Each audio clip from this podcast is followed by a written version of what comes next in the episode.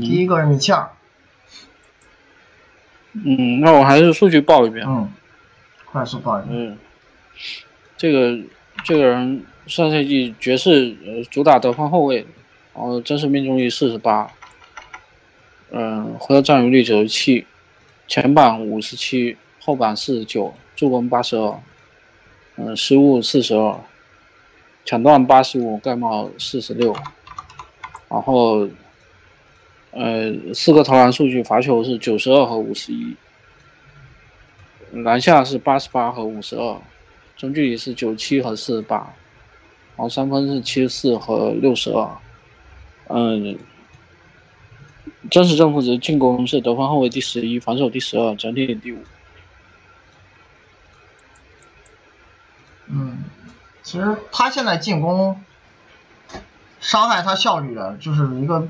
比较明显的短板就是，他三到十尺那个镜框区准心特别差。其实跳投很棒，然后再一个就是传球还是意识差了点。挡拆打了很多，回合占有率也如此高的拳，助攻率还是偏低的。嗯，反正他他就是一一个是，因为也有一些人在里头问，说是是不是中距离投多了？我们这边算中距离，不管他是长两分还是近框。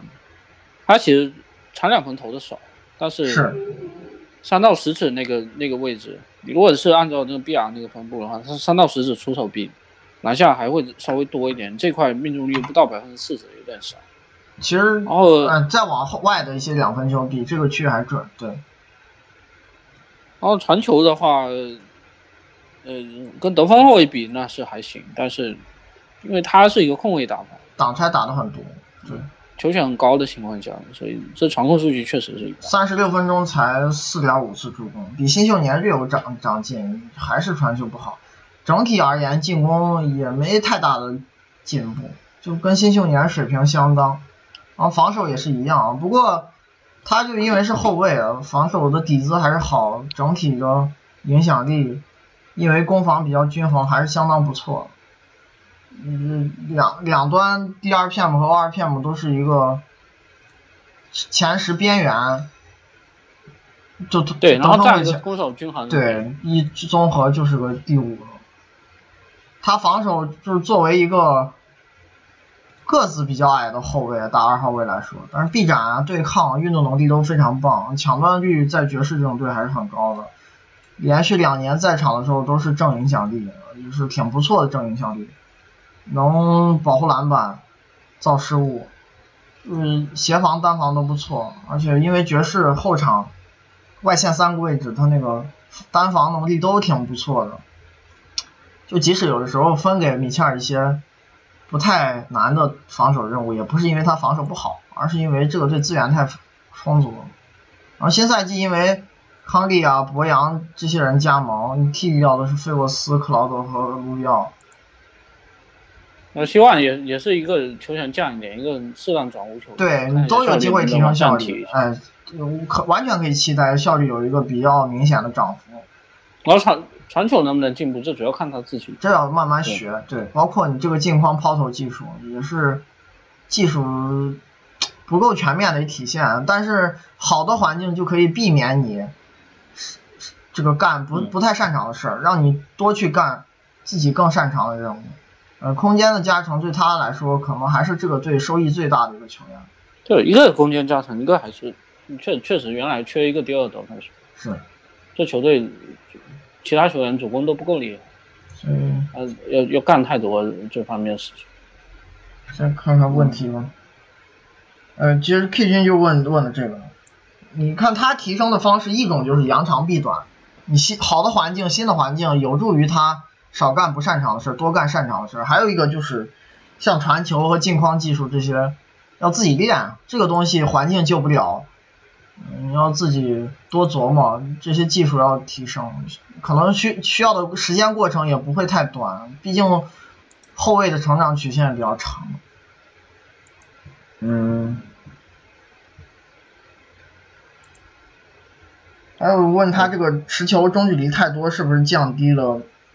面框的效率，其实刚才也说了，他这个人跳投很棒的，嗯，他而且你这两个因素会互相影响。对他如果，嗯，你如果传球不够好的话，有的时候你干进去又看不到队友，呃，面前又有人协防，也是没办法打到最深的位置，那这时候怎么办？可能就近框那个位置胡抛一下，啊，没抛进去，那可能又不准命中率就低。对最后伤害他效率的不是跳投，是这个呃近框的上篮和抛射技术。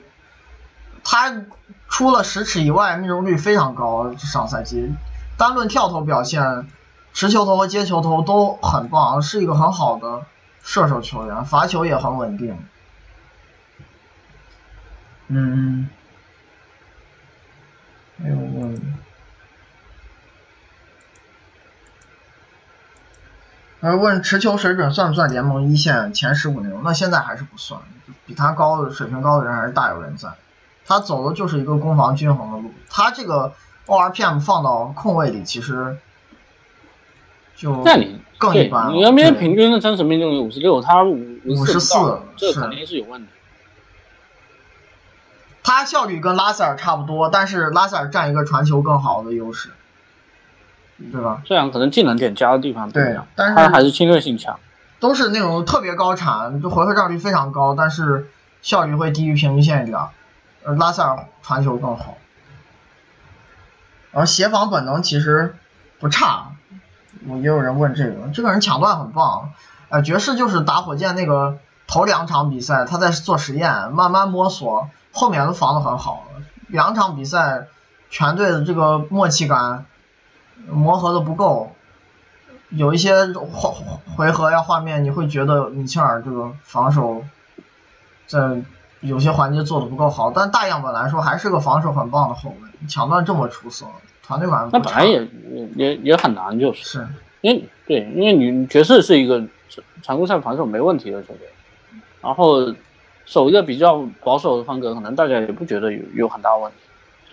结果到了季后赛，你你面碰上就是一个空间又好，平时进攻效率又高，然后逼你做选择。还改了策略，就跟平呃常你如果不一样了。你如果想让戈贝尔一个人来兼顾，就是面前的哈登，然后身后空切又不够人，确实也比较困难。那这时候你临时可能要改一个比平时更加激进的一个策略，这是需要时间来适应。因为爵士走了一些弯路，但最后其实调整的也还可以。那真正输球还是因为进攻，跟防守可能关系没很大。嗯，那咱就进下一个球员吧，多利安·芬尼·史密斯。嗯，这个人真实命中率他是小前锋啊，啊，其实两个前锋位置都打挺多。对，因为他跟命中率是巴恩斯一起搭档的时候，你说不清谁是小前锋、大前锋。法尔克把他归到小前锋。嗯，真实命中率三十四，然后回合占有率二十三，前板九十七，后板五十二，呃，助攻二十六，失误三十五，抢断七十，盖帽六十六，呃，四个投篮数据的话，罚球是三十四和三十，篮下是六十一和四十二，嗯，中距离七和二十，然后三分是三八和十八，进攻真实正负值小前锋四十四，防守二十七，整体三十七。嗯，他进攻问题还是投篮不好嘛，三分球产量不够，准心也差。他前半段其实投的还行，不过后面又掉下来。嗯，本来前头两年也就不厉害，罚球也一直都不好，不够好，就是七十出头。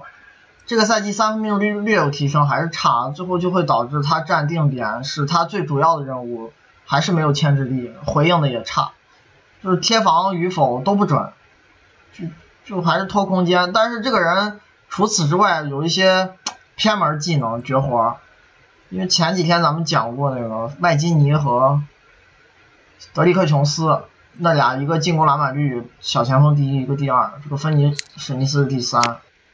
他作为一个回合占有率很低的无球型球员，不太几乎不打主攻，篮下比重其实挺不错的。而且也不快攻，对，独行侠还是一个慢节奏的快攻。是他篮下出手三十六分钟有将近四次是很很难得的，就是他这个偷鸡能力，在对手放他的时候，他能溜进去冲板运动能力也不错嘛，一定程度上弥补了进攻的弱点，呃，让让他成为那种呃低于平均线但也不至于垫底的进攻球员。在同位置，肯定肯定还是不够。哎，这但也不至于那么差，就相对来说会好看一些。呃，也不太失误，就这两年，反正作为独行侠这个前锋位置的防守大闸，即使进攻不是特别好，前两年甚至还有点差，依依然得到了卡莱尔很重的这个使用，就还蛮信任的。他防守就是各个位置轮流摇摆，是上赛季全联盟就切换防对位者位置最频繁的球员之一。哪里需要他，就去哪里。什么哈登啊、唐斯啊、莱昂纳德、杜兰特，这这些全全是他主防。那这以后可能有一部分也也跟独行侠防守悍将比较少有关系，特别是外线球员，擅长这块的少，而且有一些人，特别是进攻最好的器型，防守还比较差。哎，要稍微保护一下。哦，给是给他比较重的任务，但你如果从这个。二十七的防守正式正负值排名的话，它弹性是不错，但实际效果没有弹性显示这么好。就是，呃，如果跟自己比的话，那应该还是。因为我看也有朋友问到他协防是不是差了点，DRPM 不够高。其实这个人就是协防方面有好有坏，抢断和盖帽都还可以，就是护框不错，造失误不差。但是篮板比较差，他在小前锋里防守篮板率都很平庸。如果你把他放到大前锋去对比，就很糟糕了。有两年，就是他除了第二赛季打的时间很短，因为受伤，不到五百分钟。时间比较长的新秀年跟第三年，这个在场的篮板影响力都不好看，篮板还是差了些，这是他防守端的一个弱项。再就是。因为单防的球员能力很强，又自己特别积极，犯规一直有点多，控制不太好。但防守整体而言还是一个优点，就是比进攻还是好很多的。他还是靠这个吃饭。在这方面，独行侠对他也有独特的需求嘛。刚才也说了。嗯嗯嗯。啊，有电风扇跟杰克逊比的，就是独行侠这个杰克逊，那个杰克逊投篮就至少二年级赛季会比电风扇还是要好不少，虽然也不是多优质的射手，电风扇是糟糕射手，那个杰克逊属于普通射手。嗯，啊，反正现在独行侠就轮换也比较多，对，不好说电风扇新赛季是什么角色。然后能打多个位置球员也比较多，最后其实现在根本就不知道，你这除了轮换，嗯。就纯实力以外，卡莱尔还是一个用兵比较变化多端的人，而且他们首发哎，有的时候不能用常理来现在都不好讲。是电风扇新赛季是什么角色不好说，不过轮换时间还是会有的，因为卡莱尔在他健康的时候都给了大把的出场时间，新秀年一千六百分钟，最近最近这两年还是很稳定。上赛季打了快两千分钟，时间还是不会少的。嗯。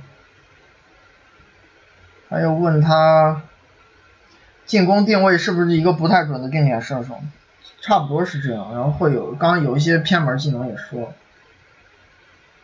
但这个反正靠自己偷出来。协防这个问题也说，差不多。问他的问题不多，下一个麦克德福特。嗯，这个也是小前锋，然后真实命中率是九十七，和占有率是。嗯，四六，然后前板九，后板三，抢助攻二十七，失误八十一，抢断零，盖帽七。嗯，四个投篮数据的话，罚球是四十三和七十八，篮下是四十四和八十一，中距离是四十和八七，三分是六十一和九十五。呃进攻真实正负值小前锋第十八，防守第五十八，整体三十二。嗯，进攻还是挺强的，他就第一场高效。嗯，啊，这一年还尤其高效，比之前几个赛季真实命中率提升还是挺大的，就是中距离啊、篮下啊都创了生涯新高。但是他打球比较磨球，就是其实中距离投的不多，但是嗯，你就投的不多。也不代表不投，还是会投一点，对，就是对投一点，然后前一点完全不准，那这个赛季准一点，肯定也是有帮助。他三分反正保底，呃，对啊但产产量不够对，就是因为定点机会不多。不过这个人比很多纯无球型球员好的一点是，他嗯牺牲三分产量换回的一些出手安排到了篮下区。这个人是个空切大神啊，很会偷篮下机可跟萨博，尼斯也比较配。哎，挺会创造的。所以你三分投的少，如果这些不全加在中距离，他也会有一些中距离，打无球掩护啊、手递手这些回合会会有一些的，但是不多。那更多的加在篮下这个区域里，那这个技能其实也比较少见。哎对我们刚才讲是有，帮助的。我们刚才讲的那种类型，可能还更多见点。就外线球员空切多的很多，其实是因为本身投篮不够好，嗯，你嗯不得已要去发展一些别的技能，而且因为你投篮不够好，然后对手呃就也不太盯你嘛。是特别是站弱侧的时候，有可能就背对着你，然后你这个时候去去篮下投一下，如果运动能力够强，呃时机把握的好的话，很是有可能找到一些机会。但麦克德蒙特他又跟别人不一样，他牵制力是够好的，对手肯定是不敢放他。这种情况下，你最后还能保证一个不错的篮下产量，这其实对时机的把握，或者说他自己的终结，还有这个队友就传这个空接球的队友的能力，其实要求都挺高的，所以做到这点不容易。他有点跟跟那个雷曼这方面有点像但他投篮比雷曼，啊。对，反正这个人就是作为纯无型无纯无球球员，还是进攻挺好用的。嗯也就是因为只打无球，完全不打持球，像大大学期间那样全能得分手，现在做不到了。助攻率比较低，不太传球，但失误也很少，就是几乎不参与这些任务，打自己的。嗯，他最大的问题还是防守差，抢断少，盖帽少，篮板 也少。就作为防守人，几乎没有优点，可能纪律性还行吧。然后来步行者这一年好的地方在于，他们对防守延续性挺不错的，在那个替补席里，嗯，麦克德莫特碰上一些对手进攻并不强的阵容，对位不会太吃亏，相对来说藏一藏而且他也他因为打不了得分后卫，是呃，有点就速度还是慢了，时间也不多，时间其实然后打内线可能各方面不管对抗还体型啊又不够，那最后就时间也是被压缩的。你只打小前锋这一个位置，呃，时间又比较少。其实就是吃博那扬剩下的时间嘛。嗯，对，那那这时候其实确实对你防守的要求也会稍微降低一点，所以最后会出现他的防守真实正负值没有，呃，面板数据看起来那么差，啊，那肯以以定还是他前会。更差，我觉得这一年来步行者反正团队环境好，也适当保护一下。不过整体而言还是糟糕。他这个赛季这个防守篮板影响力变好，是因为时间跟着萨博尼斯绑定，他俩几乎都一直在搭档。就是麦克德莫特在场的时候，萨博尼斯基本上也都在场。嗯，新赛季可能还是这个定位，就是他因为只能打一个位置。然后新来的沃伦和那个兰姆能力都不比他差，更别说兰姆能力比他还强很多了。所以在这种情况下，但兰姆体型会小一点，就是我也不知道他这个三后卫真的要打起来会不会，呃，会不会也有点奇怪。但是兰姆体型个矮了点儿，胳膊很长，不见得比这个麦克德莫特差，就防守端还是会比他好一些。就可能还是这个。然后还有一个就是奥拉迪波一开始可能出不来，哦，那有可能会有一些这也是一个问题对，嗯不过包括沃伦是不是大前锋位置也要多打？啊，因为步行者给的这个合同就是瞄着这种定位来的，就是也不意外，一三年两千二百万，价格马马虎虎，谈不上多超值，但这价但当时其实签的时候，嗯，争议蛮大的，有点贵还是可能批评声居多。哎，但这一年确实打得比以前好了，更好了，效率更高，防守也没以前那么糟糕，还是有一些进步的。来这之后，还行，虽然只是微调啊，嗯，不不算不算特别明显的进步，但反正你这些有一些细节，不管是这篮投篮下的命中率啊，还或者是偶尔投一投中距离的命中率，包括防守要稍微好一点点，这些细节你稍微做好一点，可能也也会比原来预期会高一些。这入行换了五个球队，看看问题吧。啊，有说三分产量上不去的，刚刚原因已经讲了。嗯，哎，他其实其实确实有有有这个这个问题，这人这也比较少见，就接到球以后，你说自己多运几步，然后再调整一下再投，或者再突破再突，他的五篮下全是空切搞来的，突破很少。嗯，就自行运球的开发机会确实不多。啊，不行，这又嗯。这点又跟他以前的习惯是一样的。行，就三分产量不高。还有一个问他的，咱们刚刚已经讲过这个事儿。那进下一个球员吧。下一个是追梦，追梦可能问的多一些，咱多讲一讲。呃，大前锋就他肯定是还是主打大前锋对。然后真实命中率十九，回合占有率是呃十三。进攻篮板二十五，防守八，防守篮板八十二，助攻九十七，失误零，呃，抢断八八十八，盖帽八十二，然后四个投篮数据，罚球是二十一和，哦不是，是十四和二十一，然后篮下是三十一和八十一，中距离二十四和二十一，然后三分十三和九。进攻真实正负值大前锋第三十，防守第一，整体第六。呃，反正就评价这个球员，呃，很容易出现极端化。有有的人批评他呢，就觉得好像他进攻一无是处。其实第三十不差，第三层不差。这里另一方面也能够看出来，就是投篮不好，他还会一些其他技能予予以弥补了。嗯，对，包括勇士也是一个。就你如果说追梦真的是一个进攻特别差的球员的话，那你没办法解释勇士为什么进攻还是联盟第一。你就光靠那三个人，然后你你这里头阵容里头有一个两千多分钟的球员，如果进攻太差的话，还是会做不到。就他的这个进攻，呃，比上不足，比下有余吧。但是也是也是因为勇士你本身是一个争冠型的球队，而且就算你。前几年可能又有一个更高的水准，那你肯定也也会希望说，嗯，就就是他的进攻，嗯，对，而且他到了最高的舞台上，你看到可能对手的水平水平又差不多，特别今年总决赛，嗯，虽然勇士自己有些伤病问题，但对面也是一个防守确实特别强的球队的，你还是会暴露出你自己的一些问题。他现在就是进攻。技能点加的就传控特别好，然后自己不管是有球还是无球，就主攻他不是一项都没有。那三分这几年下滑很严重，感觉有点找不回来，这比较麻烦。啊，是，我看也有人问到这个事儿，就是他这几年进攻影响力下滑，就是由三分导致的，其他技术没啥变化，就终结一直还都行，不差，但也不是顶级，就是是一个过得去的终结者。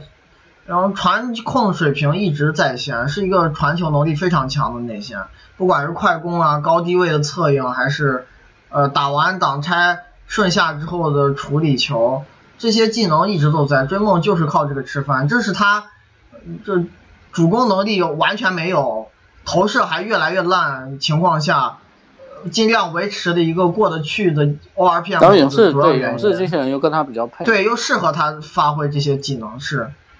那因为你你你这球队本身就已经有几个非射手了，一个中锋是不会投篮的，你可能外线还有几个位置，嗯，就射手数量比较少嘛，外线有几个位置，其实其实跟追梦是功能性比较接近，都是属于传控为主，然后投篮不太稳定，甚至没有投篮。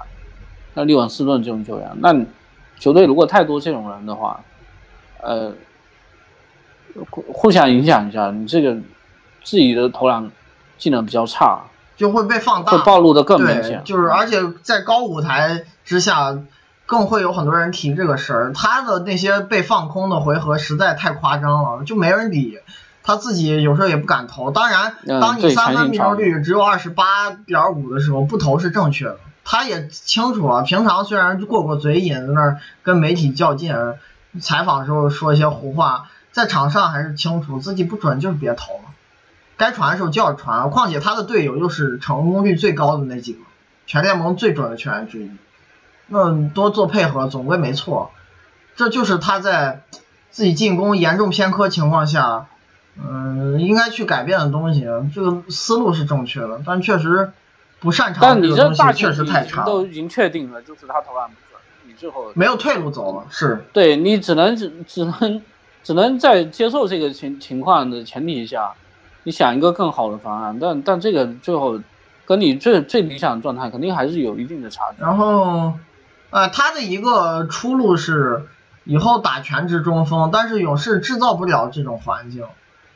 如果追梦是作为场上唯一不会投篮的球员，频繁参与掩护，他这个进攻水平在中锋里是完全够看的，不差，真还可以。况且他在大前锋也是略高于平均线啊。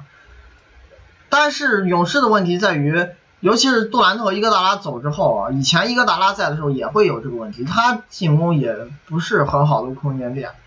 现在走了之后，顶替他们人的那些球员，在追梦打中锋、打小阵容的时候，你抛开兼容性不谈，真空水平就很糟糕。况且这个队还有两个水准很棒的中锋，就是当球员的真空能力差距如此大的时候，谈兼容性是没有意义，这都是空谈。勇士创造不了追梦，至少常规赛吧，频繁打中锋的环境。之前打小阵容让追梦打中锋，也都是季后赛用的更频繁，常规赛其实是省着用的，不多。嗯，而且现现在这个资本跟前几年还不一哎，样，就更夸张，你的小阵容水平是越来越差了。因为当时你这讲白了，就你让你想让追梦去打中锋的话，那你你就要在球队里头再找一个大前锋来。嗯，现在这勇士这替补大前锋谁？不知道，然后还你要要，他就两种方案嘛，你一种找一个替补大前锋拉上来打，还有一种就是呃原来那个小前锋往上顶嘛，然后你替补席上再找个小前锋。原来是因为呃他那个配置以后是杜兰特是首发小前锋，或者以前是巴恩斯嘛，然后是小然后替补小前锋是一个打拉啊，对，一个打拉顶上来，然后一个打拉你拉上来以后，把原来那个小前锋再往上顶，以后最后追梦去打中。锋。但现在你这小前锋可能是 NBA 最烂的位置。就你有一个首发都很烂了，别说替补了。他首发是麦基尼、小狗这种人，替补还是这种人。反正也就其中之一嘛。对啊，不这种阵容，即即使你看着场上摆了一些呃有射程但不够好的球员，没有意义，因为他们的其他能力都太差了，这种兼容性是空谈啊！你还不如就拧巴着用鲁尼或者克里斯坦算了，嗯，水平在至少终结还对还还比这些人好多。然后防守就不用多说了，追梦这即使这两年他个人的防守表现略有下滑，也是跟自己比的，还是全联盟最好的防守球员之一。中锋里 DRPM 比他高的也就那四个四五个人吧，大前锋他是第一，这个人就是能做到小体型球员摆在场上最重要的那个协防位置，还能发挥巨大作用，这是大部分同体型人做不到的。造失误、护框都很棒，然后在他体型下，这个人的保护篮板水平也不差，还是一个协防参与感如此强、存在感如此强且犯规不多的球员，控制的挺好的。嗯，这一端没毛病，就是几乎完美，只有一些小瑕疵会在一些特定场合被人针对，但是都是小瑕疵，整体而言还是个防守大神，太厉害了。就光靠这一端进攻，只要别太差，他还是全明星。嗯，啊，反正就就是，啊，即使上个赛季，就最近几年，他就最近这两年，其实他进攻下滑以后，他其实全明星还是进了，是。上赛季他这个啊，就就我意思是说，他他进全明星，呃，或者说是他是全明星水平跟跟他最巅峰的时候，可能已经到联盟前十，肯定还是有一个差距。对，行，看看现在现在可能你你顶多是在二十名左右。他的问题。嗯，先是格林的失误率啊是联盟第一，是否和勇士主打传切有关？还是他自己因素多？因为这个人不不投篮，他就传球，他回合占有率特别低。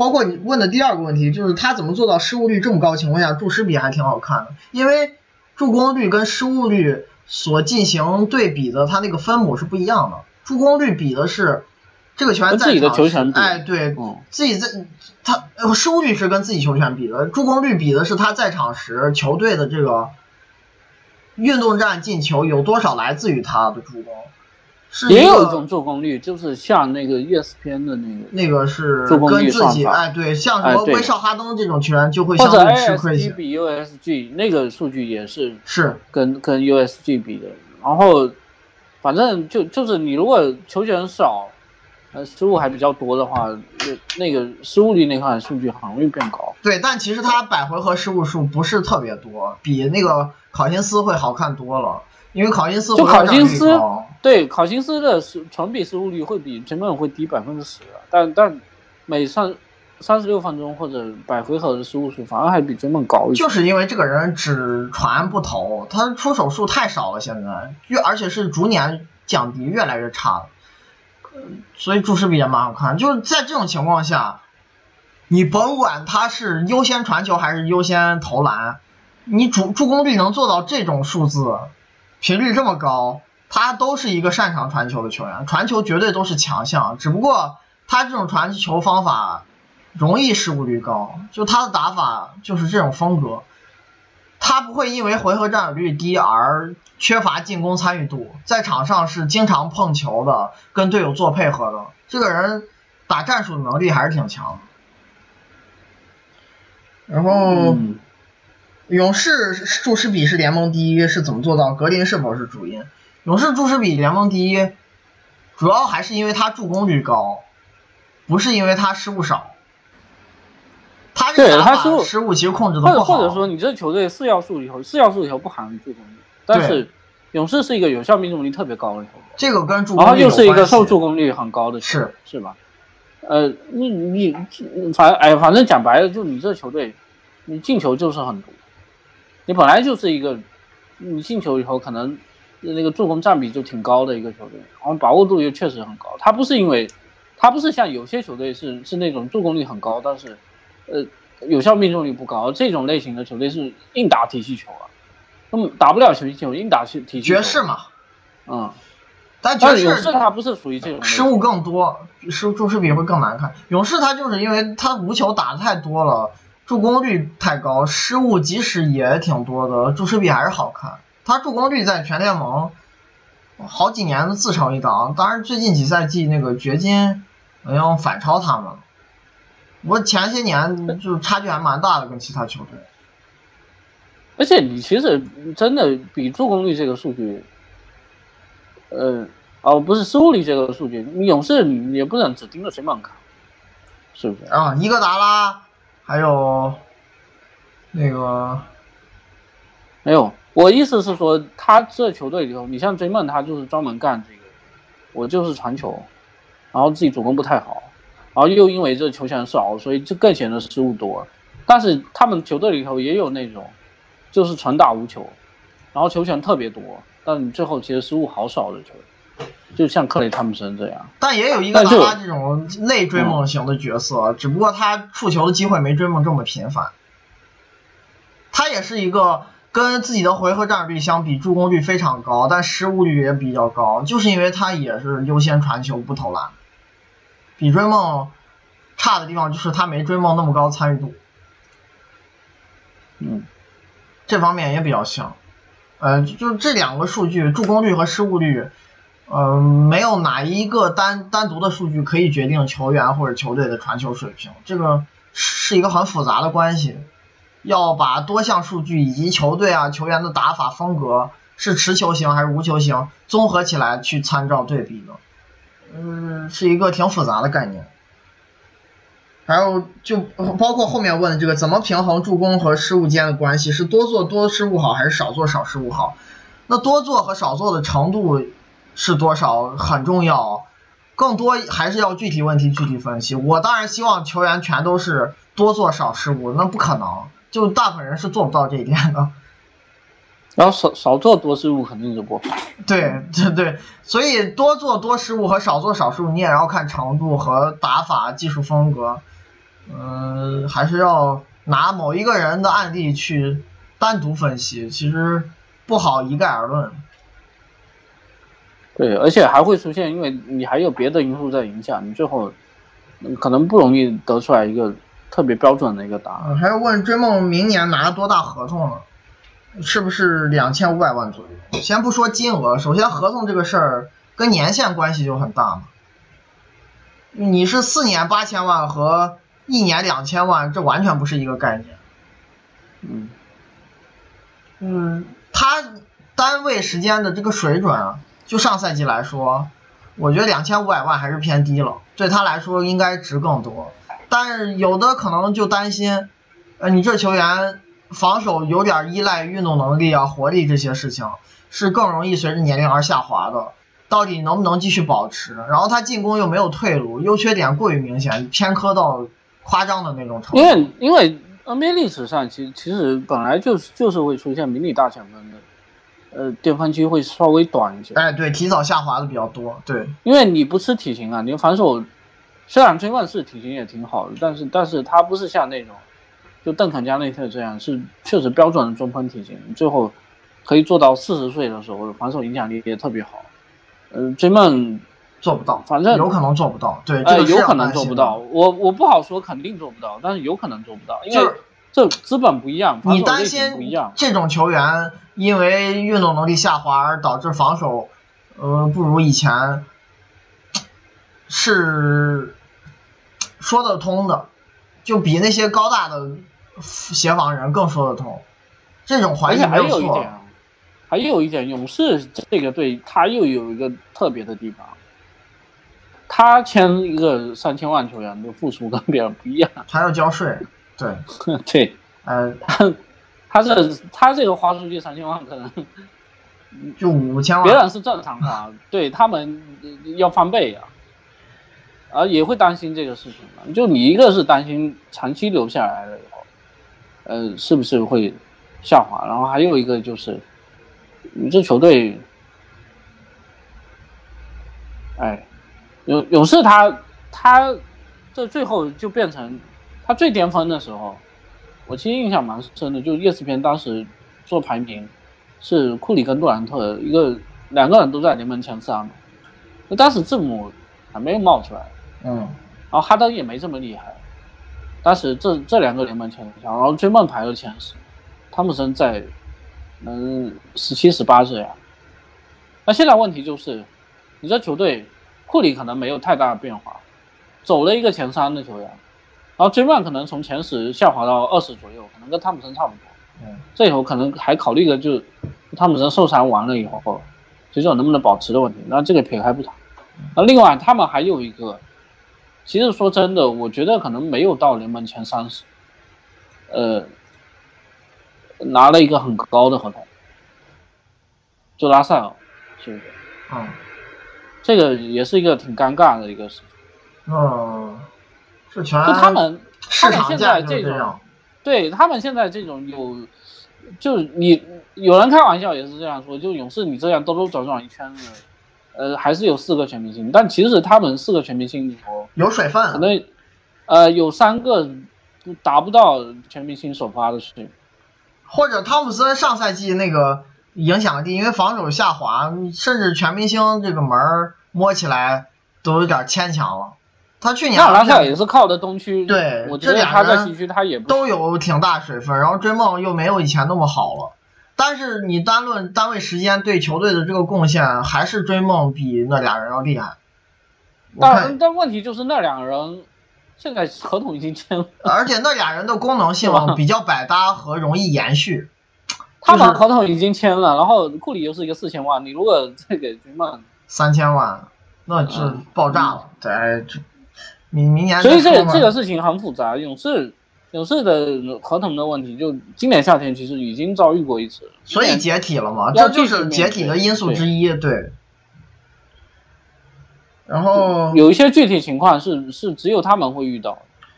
追梦身体条件如何？其实这个人除了矮，其他身体条件都挺棒的，臂展非常长。而且他矮也有矮的好处，就你你机动性好，对，运动能力出色，对抗也很棒。他很多呃防守的强项离不开身体条件上这些优点，就是矮，但除了矮，其他都不差。而且矮也并没有影响他的协防水平。就是护框还是很好。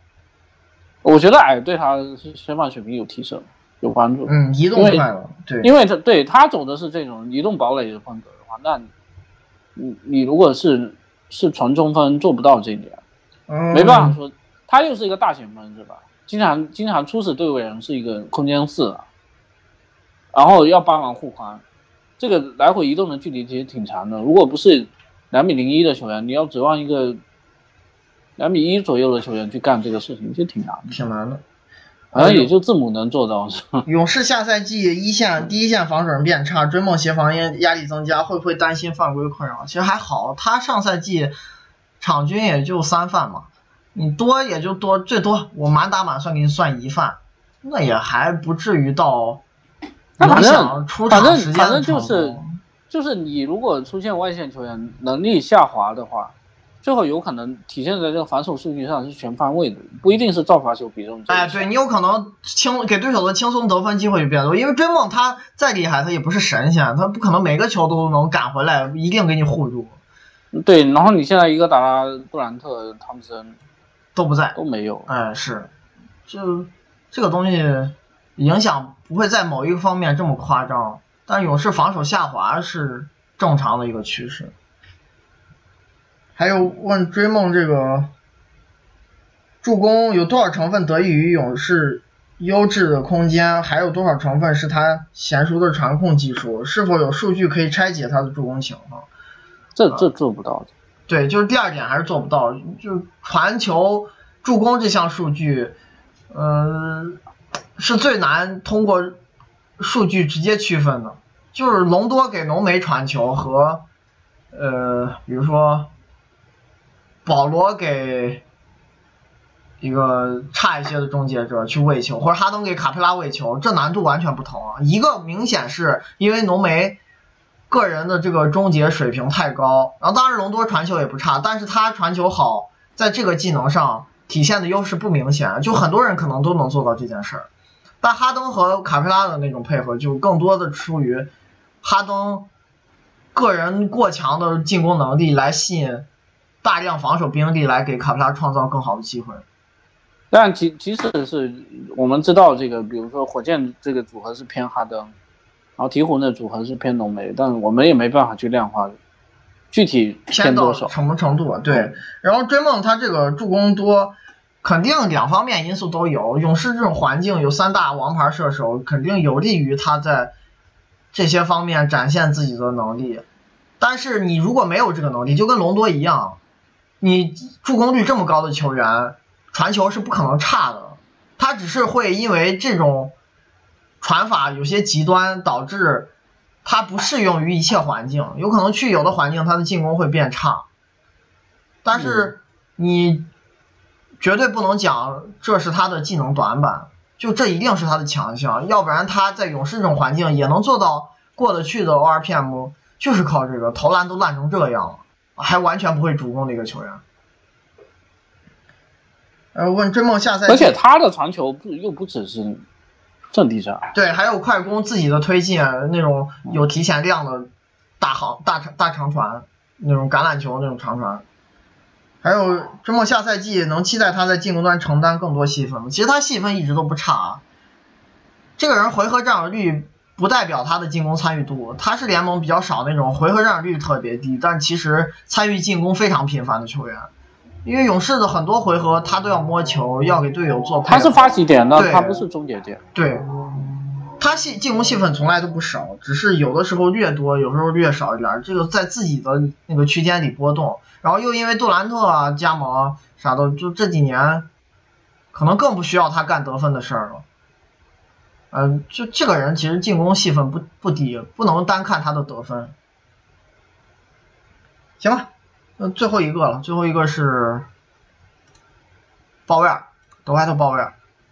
嗯，这人中锋，嗯，中锋为主，然后真实命中率九十七，对，得到占有率三十九，呃，进攻篮板三十三，防守篮板十二，助攻五十五，失误。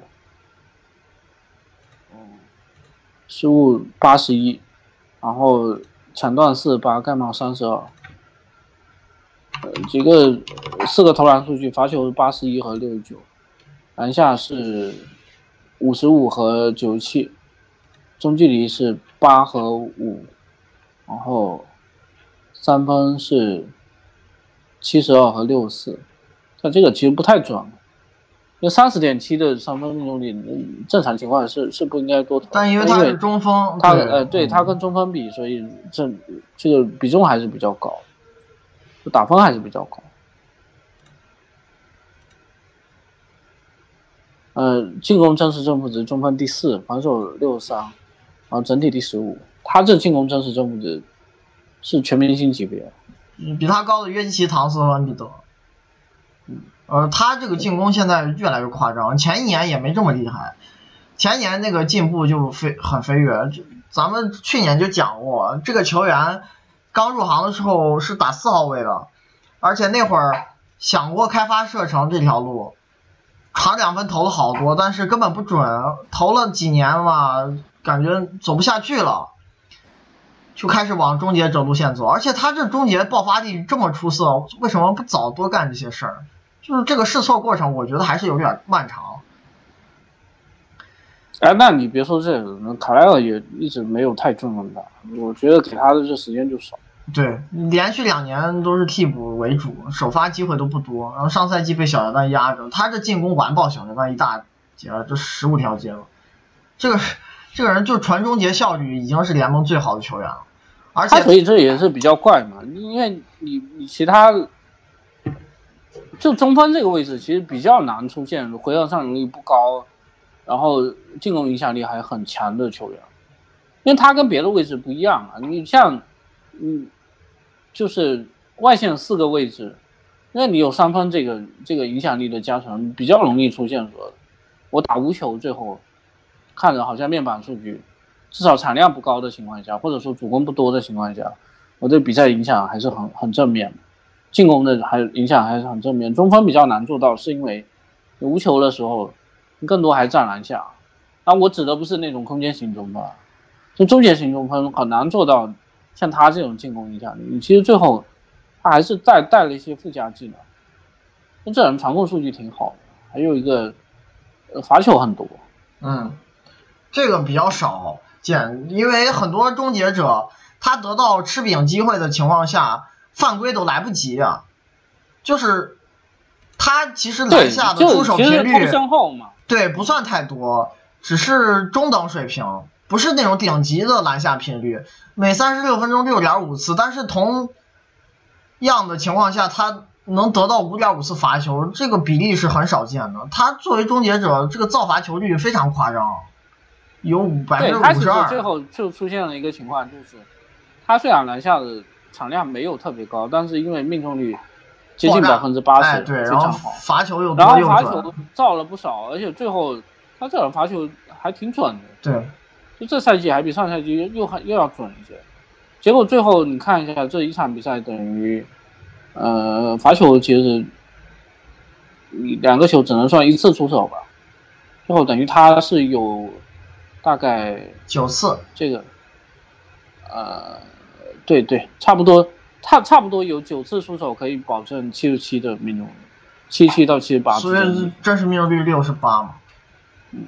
他这一年这块确实多投了一点三分，但是还是效果不好，不不准，没什么牵制力，被人放，所以不行玩票的。哎，就全砍掉得了，还有可能效率更高。他要是不投三分，这人真实命中率能在七十以上，这太变态了。虽然是一个低产量不够高的球员。但是你作为终结者这么准也是很可怕一件事，所以他 ORPM 爆炸，而且这个人传控技术也比大部分纯终结者要好。因为终结者就就吃饼，还是刚才那个意思。对，你如果都是受助攻的话，他其实没有太多机会，你去给队队友去助攻，然后他的助攻率还过得去。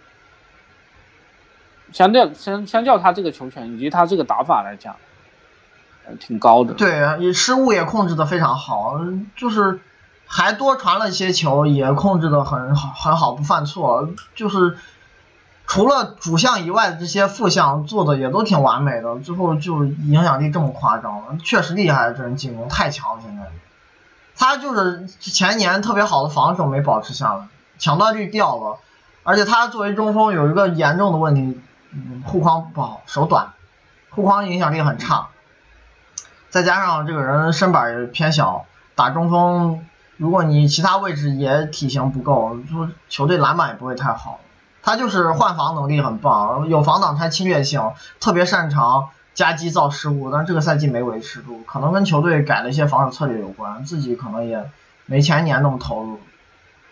嗯，所以这个赛季防守其实有点差，但是因为进攻太强了，这。一加一减，整体的水平还是很高。前一年就是个 RPM 高大神，很高的球员，今年还是在中锋里排前十五。嗯，看看问题吧。嗯。他问他的还不少，嗯。第一个是，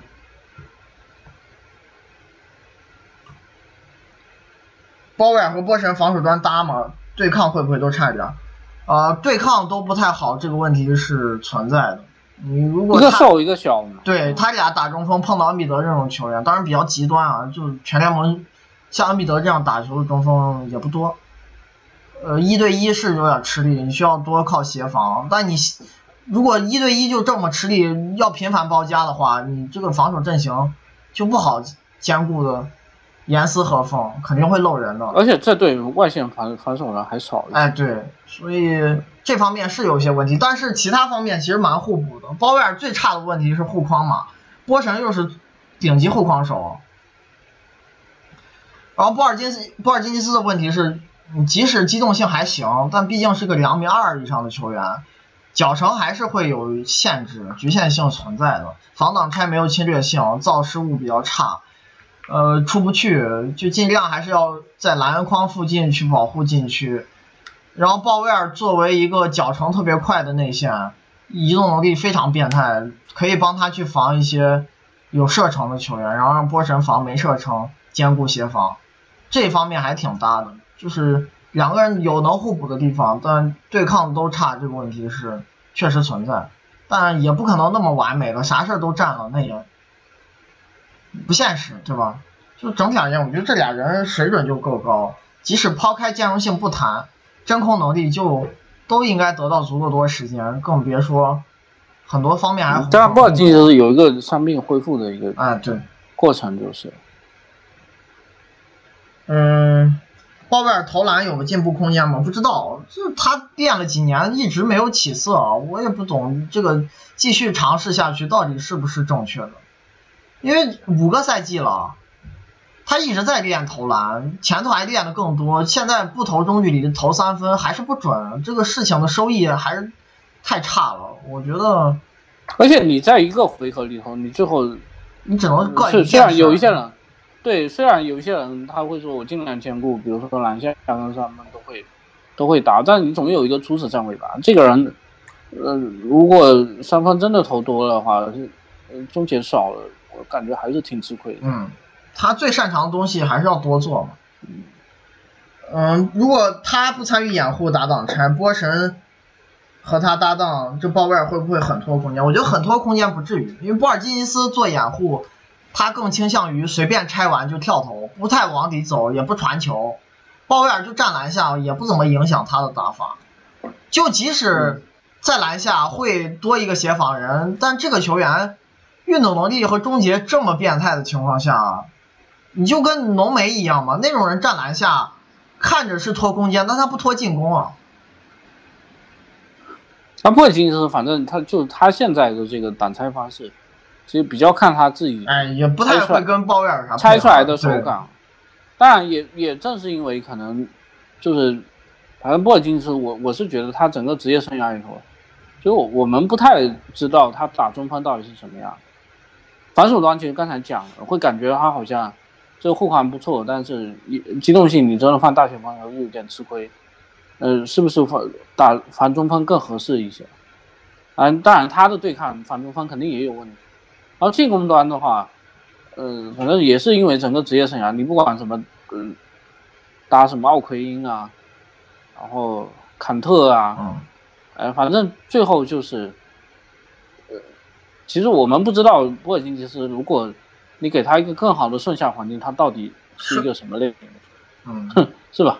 这个这个确实我现在不知道，他他他，一方面是自己的技术特点决定的，还有一方面就是你这球队环境给他定位，呃，也有一方面的影响。最后他就是一个打拆，以以外拆或者随便拆到中距离为主，然后而且他又不大传球，所以打法还是比较简单的一个球员。就在尼克斯那个那个环境里头，确确实有很多因素我们也验证不了，就是。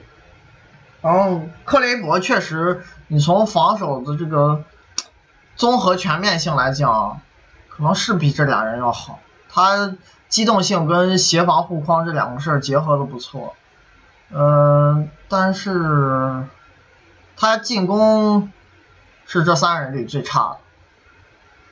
不过因为你三个内线分享两个位置，克雷伯时间也不会少，这三个人够用轮换，这。他要是独行侠完整用他们三个人打内线两个轮换位置，那强度还是很棒。克雷伯这水平，在弱队可以打首发的。然后因为这三个人都有一些技能是四五摇摆，哎，可能鲍威尔最不像大前锋，但是他在防守端也还好。就他防守端可能最像大前锋。嗯，对对，就就就是这三个人，呃，你硬要讲在。大前锋跟中锋位置切换自如的话，那可能不至于，因为多少都会有一些短板，比如说对抗的短板或者投篮的短板。嗯。但但是，呃，弹性也还都过得去。反正两两不是属于那种，我觉得两两都能配，是。不是属于那种，就是真的是让你觉得，就真只能打这一个位置。如果说你你这里头出现有有两个人只能打中锋的话，那其实时间是不好分配。他们这弹性也还可以。行吧，我看问题差不多，还有几个刚刚已经说到了，那今儿就到这儿。